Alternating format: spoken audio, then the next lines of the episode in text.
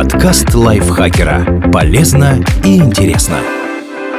Всем привет! Вы слушаете подкаст лайфхакера. Короткие лекции о продуктивности, мотивации, отношениях, здоровье. В общем, обо всем, что делает вашу жизнь легче и проще. Меня зовут Дарья Бакина, и сегодня я расскажу вам, почему массовая истерия легко распространяется и как ей противостоять. Что такое моральная паника? Это быстрое распространение массовой истерии, которая обычно вызвана мнимым или реальным отклонением от общественных норм. Во время моральной паники у людей возникает ощущение, что безопасность общества или его нравственных ценностей под угрозой, хотя на деле проблема чаще всего преувеличена. Понятие «моральная паника» предложил британский социолог Стэнли Коэн. Он изучал субкультуры модов и рокеров, которые в 1960-е годы были очень популярны в Англии. Молодые люди устраивали драки, а иногда и массовые беспорядки. Поэтому медиа подняли шумиху, описывая модов и рокеров как наркоманов, хулиганов и бандитов. Когда же власти сообщили, что представители этих субкультур связаны с отдельными преступлениями, газеты и публика окончательно сошли с ума и начали обвинять молодых людей во всех смертных грехах. Коэн исследовал эти события и заметил, что потасовки модов и рокеров ничем не отличались от других уличных драк того времени, например, между футбольными фанатами. Фактически шумиха возникла на пустом месте. Такая сильная реакция – типичный пример моральной паники. Почему многие люди впадают в истерию?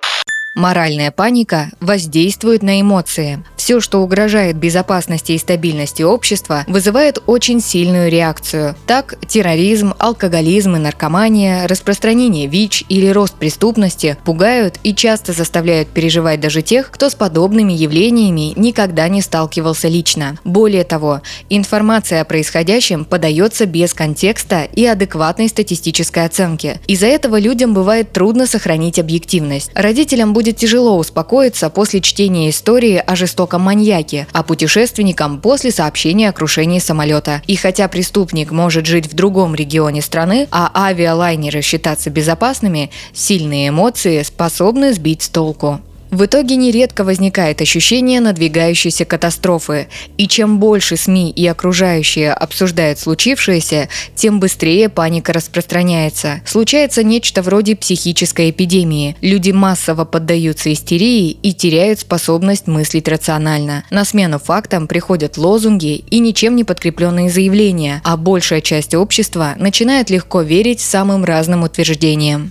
Моральная паника создает козлов отпущения. Когда истерия охватывает достаточное количество людей, они естественным образом начинают искать виноватых. Факты и логика в расчет обычно не берутся. Раз есть проблема, значит должен быть и тот, кто все это начал. Врагом при желании можно назначить кого угодно. Стэнли Коэн называет их «народные дьяволы». Это могут быть преступники, наркоманы, мигранты, представители субкультур и меньшинств, националисты, феминистки или, например, создатели создатели видеоигр. Во время моральной паники все проблемы общества, особенно надуманные, списывают на народных дьяволов. Их обвиняют в росте насилия, кризисе семейных и традиционных ценностей, потере культурной идентичности, вымирании населения, упадке культуры и других подобных вещах. Так, вымышленный враг превращается в пугало, которым страшат всех и каждого. Конечно, найти реально виноватых это обычно не помогает, зато у публики появляется удобная мишень. Моральная паника помогает выплеснуть негатив. Козел отпущения нужен обществу не просто так. Часто агрессия против народных дьяволов – это единственный или самый очевидный способ избавиться от негативных эмоций, особенно для людей, которые живут в тяжелых условиях. Жизненные трудности, каторжный труд, постоянное осознание несправедливости расшатывают психику и делают ее более уязвимой. В итоге такие люди готовы уцепиться за любое простое объяснение своего бедственного положения – от сионистского заговора до мигрантов, якобы лишающих местных работы. Подобная реакция на тяжелое положение наблюдалась, например, у средневековых монахинь. Некоторые из них, изможденные жестокой дисциплиной своих орденов, начали повально мяукать или биться в конвульсиях. Все потому, что внушали себе, будто в них вселились бесы.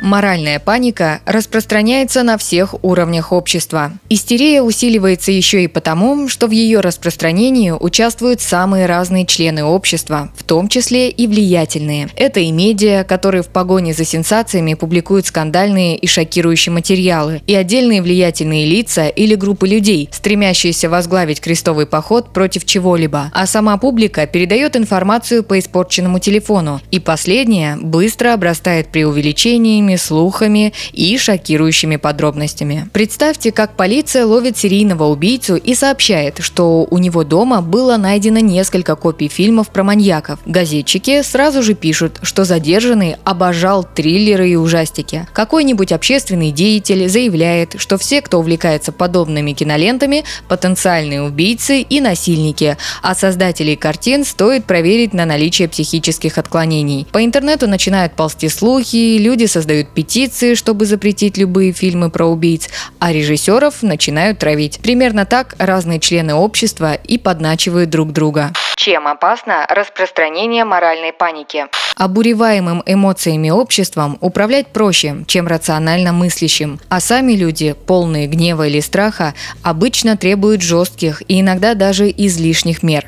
Ни к чему хорошему это не приводит. Реальные проблемы часто не решаются. Приступы моральной паники нередко возникают в периоды кризисов, роста безработицы или протестных настроений. С помощью искусственно нагнетаемой истерии власти пытаются замолчать реальную проблему и вместо этого направить общество против выдуманного врага или сложить себя ответственной за происходящее. Например, вместо борьбы с коррупцией рассказать о кознях шпионов или объяснять все проблемы детей пагубным влиянием соцсетей и видео видеоигр. Принимаются неразумные законы. Проблемы в основе моральных паник далеко не всегда надуманы, но реакции на них, как правило, чрезмерны. Под влиянием эмоций люди нередко требуют активных действий, и довольно заурядные события вызывают непропорционально жесткую реакцию. В лучшем случае бесполезные меры, а в худшем – вредные, например, новые запреты. При этом действительно справиться с проблемой ограничения обычно не помогают, а только все усугубляют или вообще создают трудности на пустом месте. Так, в 1990-е в Великобритании началась истерия из-за нападений бойцовских собак на людей. В СМИ число инцидентов сильно преувеличивалось. Из-за проблему взялись органы правопорядка. В итоге людям запретили владеть четырьмя породами собак. Однако это ограничение никак не повлияло на количество нападений животных на людей. А демонизация модов и рокеров в Великобритании 1960-х годов только усилила популярность этих субкультур у молодежи. А законопослушные послушным рокерам и модам стало сложнее получить работу или устроиться на учебу, из-за чего некоторые стали нарушать закон. То есть общественная истерия как раз привела к материализации надуманных страхов. Общество разделяется. Независимо от принятых мер, моральная паника четко делит общество на «мы» и «они». Это порождает враждебность, приводит к охоте на ведьм, а под раздачу попадают совершенно невинные люди. Последствия бывают страшными. Именно с моральной паники, когда во всех бедах Германии межвоенного периода с 1918 по 1939 годы стали винить евреев. Начался Холокост. Как не поддаться массовой истерии? Оценивайте информацию критически. Обязательно уточните, откуда она появилась. Мнение политика или эксперта далеко не всегда опирается на научные исследования или статистику, а журналист может не приводить источников. Про анонимные сообщения из мессенджеров, кажется, вообще говорить нечего. По достоверности они могут уступать даже надписям, накорябанным на стенах в подъезде. Обращайте внимание на факты, а не на эмоции. Речь потенциального распространителя моральной паники очень симптоматична. Вместо цифр и фактов он будет сыпать метафорами вроде «лавина беженцев» или «ненормальные, психически больные люди», а вместо четких выводов будет обращаться к вам с риторическими вопросами и заниматься морализаторством. Стоит особенно насторожиться, если речь зашла о каком-то заговоре. Избегайте ярлыков. Полезно игнорировать тех, кто навешивает на людей ярлыки. Одет как наркоман, бритый как скинхед. Необоснованные обобщения искажают оценку происходящего. Морально неблаговидный поступок – это не всегда повод поставить на ком-то крест. Воздействие видеоигр на психику неоднозначно, а эксцентрично одетые люди не обязательно маргиналы